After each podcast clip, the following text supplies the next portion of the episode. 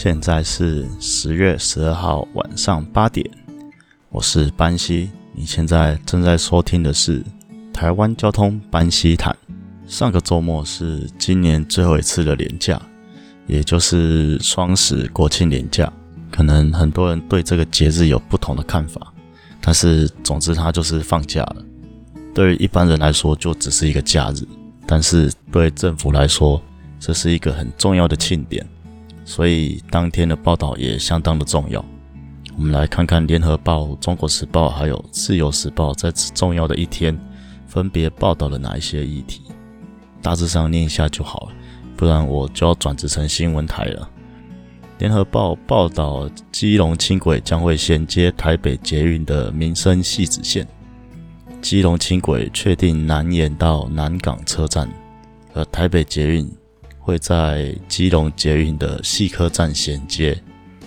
那基隆轻轨这个议题，在脸书的粉砖企鹅的交通手札里面，还有比较详细的描述。那我会放在本集的说明里面，有兴趣的朋友可以点开来看看。再来看到常被说是中美的《中国时报》，其实我个人认为，《中国时报》它只要不要扯到政治立场。其实他的报道是还不错了，在国庆这一天，中时直接报道总统即将发表的国庆演说的纲要，其实还蛮符合时事的。最后，我们看到自由时报报道，机车直接左转撞车，死亡重伤多二点七倍。在国庆日当天用头版，第十路权团体不停游说，关说各方民意代表，好不容易开始有起色的解禁运动。你相信这篇报道真的是为了安全吗？那天凌晨看到网友在分享他们在超商看到的头版照片，当下第一个念头是在想说，这背后是不是又有什么角力了？其实，在体制内站在传统的车种分流这方的人占了比较高的比例，但是其中也有比较偏向进步派的人在里面努力着。所以，当我们在外面办一些活动的时候，对他们来说可能是助力，那也有可能是阻力。不过这部分我们就先放着，之后有机会再来聊聊我们是怎么跟政府沟通的。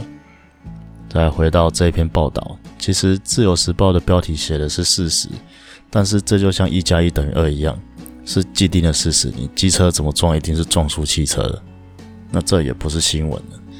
但是他这样的写法会让人觉得直接左转是一个恶行，会把你害死在路上。但是那一篇研究里面其实也有提到，汽车违规左转造成的事故数量其实是远大于机车违规左转造成的事故数量。而且在这个报道里面，他完全没有提到这件事情。再来，标题上面的二点七倍，它是指说机车违规左转撞上直行车后的伤亡。比上汽车违规左转被直行机车撞上的伤亡比例，它是拿机车违规作为前提。那这种数据用来描述机车左转安不安全？你觉得这样合理吗？当然，你可以说不是每个在路上的驾驶他都是守法的驾驶人，但是你拿别人违规来限制其他人的行驶方式，其实这种。这种做法在机车以外的交通工具你是看不到的。比如说，没有人会因为跑车在自强隧道里面撞死了施工人员，所以我们就要限制跑车的路权。也不会有人说，因为小客车在国道上撞死太多人，所以我们要限制小客车上国道。没有啊，一般人听到这种说法都会觉得这太无理取闹了。But 这种理性的想法，在遇到机车议题的时候，全部都会秀逗怕带。不信，你可以在各种你想要测试的对象聊天内容里面，把车祸的主角从汽车换成机车看看。啊，这个再讲下去要变成大长话了。我们今天来介绍一下在交通上的路权，以及现在一些路权团体他们在推行的路权，这两者的差异在什么地方？我们在政府公告的道路交通安全规则里面有读到各种的让路规则，这个是用来确保该车拥有用路的最大权利。比如说，转弯车应让直行车，代表直行车的路权比转弯车大。转弯车必须要停下来等直行的车通过之后，才可以转弯，或是只有闪光号志的路口，闪红灯方向的车辆经过路口之前，他要先停车，礼让横向车流，没有车在开。闪黄灯的路口的车要先减速，再通过路口。这些都是交通规则里面车辆之间的互动很重要的基准。路权大的车。优先行驶，但是我们的考照环境跟现实差异非常的大。虽然说现在已经有道路考试了，可是交通规则里面把考照的车辆写成无敌状态。道路交通安全规则的第一百零一条第二项，汽车与幼童专用车、校车、身心障碍者用特制车、教练车或是执行道路驾驶考验之考验用车时。应予礼让。最后那句又是应又是礼的，但以法律效力来说，因才是有法律效力的，所以是必须要让。那个礼其实是罪字啊，大家有空可以翻一下交通规则，里面对于变换车道啊、转弯、超车等等，它都是写应让，就是你必须要把路让出来给别人过，而不是大家口中说的什么转弯车要礼让直行车啊。左方车要礼让右方车，这其实不是礼让，是必须让。所以说，其实我们在通过路口的时候，理论上只需要注意右方的来车。如果左边有来车，该停的应该是他，而不是你。但在我的印象中，曾经有听过一种说法，说是在台湾你要先看左边，因为我们的驾驶是靠右行驶嘛，所以从左边来的车会比较接近自己。但是这个在读了交通规则之后，才发现这根本是鬼扯淡。他们应该要让我们才对。那再来，我们来谈到路权团体所提倡的路权，那又是怎么回事嘞？路权团体提倡的路权比较像是人权。台湾人对于被压迫比较有感，像是在以前戒严时期的时候，政府就以国家安全为名，限制了人身各种的自由。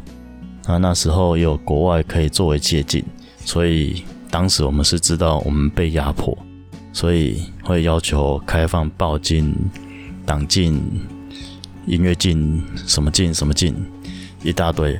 那一直到去年有开放了同性婚姻，那也解除了部分的三禁。其实三禁应该是全部了，但是好像有些山还是不能去，所以我这边就讲，就是解除部分三禁这样。台湾人对于歧视别人这件事情，就不像被压迫这样那么敏感，往往陷于其中而不自知。比如说小时候单亲家庭小孩容易被歧视，或是你生了比较罕见的病，或是你的性倾向比较非主流等等，你在学校很容易被欺负啊，出了社会也可能会受到歧视。那最近几年则是外配子女的问题等等，但是我们的教育一直在改善，所以这种情况其实是持续在改善的。跟歧视相对应的是平等，那平等的定义很简单，平等的人就应该受到一样的对待。虽然说我们的性倾向不同，但是我们平等，所以我们在法律上应该要被尊重，所以我们应该要可以结婚。这个是同性婚姻的基础，而外配子女也不应该因为父母不是台湾人就受到不同对待，比如说抽公幼、公托等等的，这些应该都是要平等的。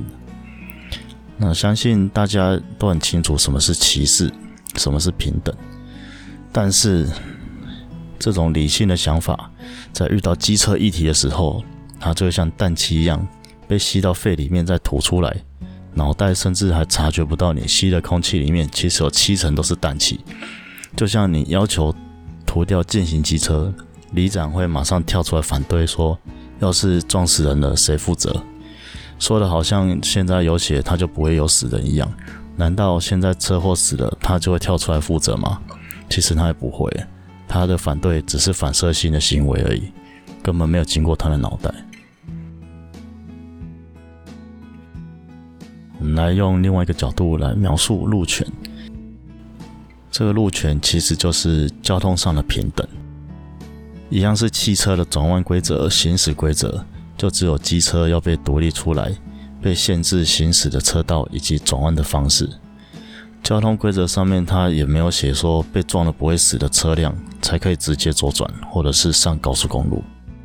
大家可以研究一下《道路交通安全规则》的第二条、九十八、九十九跟一百零二条。机车在第二条被归类为汽车，在九十八条定义了汽车的行驶规则，在一百零二条定义了转弯的规则。可是却又多出了九十九条，重新定义一次机车的行驶跟转弯规则。这种从法规上面的歧视，一般民众很难察觉到。大家都会认为守法才是第一的要务，政府这样规定一定有它的考量。所以，如果你违规了，那一定是你的问题。虽然我们的立委经常在修法，这也代表法律一定有它的问题存在。只是关心这个议题的人不够多，就很难让更多人发觉我们的交通规则其实是有问题的。我们在网络上很常看到有人拿黑人搭公车当例子来说明机车在台湾遇到的问题，但是这种例子我觉得对台湾人来讲，它距离太远了，不够接地气。毕竟台湾社会上的黑人不像在美国那样。他连上学搭公车都不行，也不会像当初黄种人在旧金山被写在禁止进入的告示牌上面。那一些历史对台湾人来讲，其实就只是书上的故事而已。你拿这些举例，只会被当作偏激分子。哪有这么严重？是你们这些人脑补太多了。但是如果真的要从台湾举出相对应的例子，其实我想了蛮多年的，我还是想不到有什么比较合适的例子。就算有，也只是想到那些现在一样被写在法规里面的那些被歧视的，说不能在湖里面划船啊，然后你不能用滑板通勤啊，你不能在路上溜直排轮啊，等等。记得小时候是在可以马路上玩滑板跟溜直排轮，可是有一天突然就公布说，从明天开始就禁止在路上玩，原因是因为有小孩子在路上被车子撞死。其实详细原因我也忘记了啦，那么久了。但这种思维其实跟进行机车是同一个套路。当政府它没有办法管理的时候，它就会用禁止来代替管理。而法律跟文化发展，它也有非常强烈的相关性。当你法律一禁，那这些文化就只能地下化。也许本来有机会成为主流，也只能变成地下文化或者是次文化。在台湾很奇怪啊，只要你骑机车，那你就会自动被归类为机车主。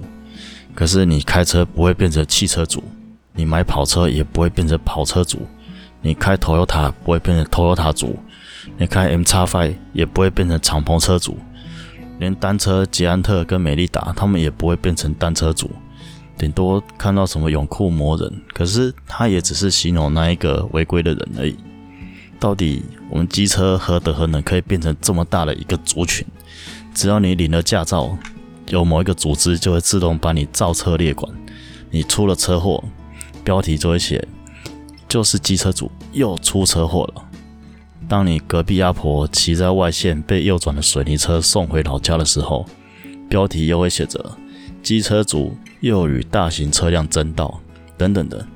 现在现在又有进化版了，现在只要有机车上国道，他就会写说那是要上去争取路权的机车主。如果要用这种逻辑来看，那在工地里面不穿衣服的那些工人，他们是不是也在争取同志婚姻呢？虽然他们现在已经通过了，但是这种逻辑就很奇怪啊！为什么那些都只是个人行为而已？为什么你要把它变成归类在同一个族群里面？而且这族群还是虚拟的，根本没有这种组织存在啊！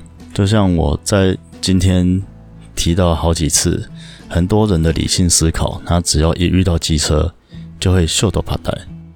开放机车行驶内侧车道，他就会说机车要从外侧车道切进去。这样子很危险，会切不进去。然后你再问他为什么那汽车怎么就不需要？他会说因为汽车本来就在里面啊。诶，那为什么机车只能本来就在外面呢？嗯，这个实验我交给大家去验证了。大家欢迎大家留言分享你遇到各种宕机的逻辑。好，我们今天先讲到这边。我是班西，我们下次空中再相会，拜拜。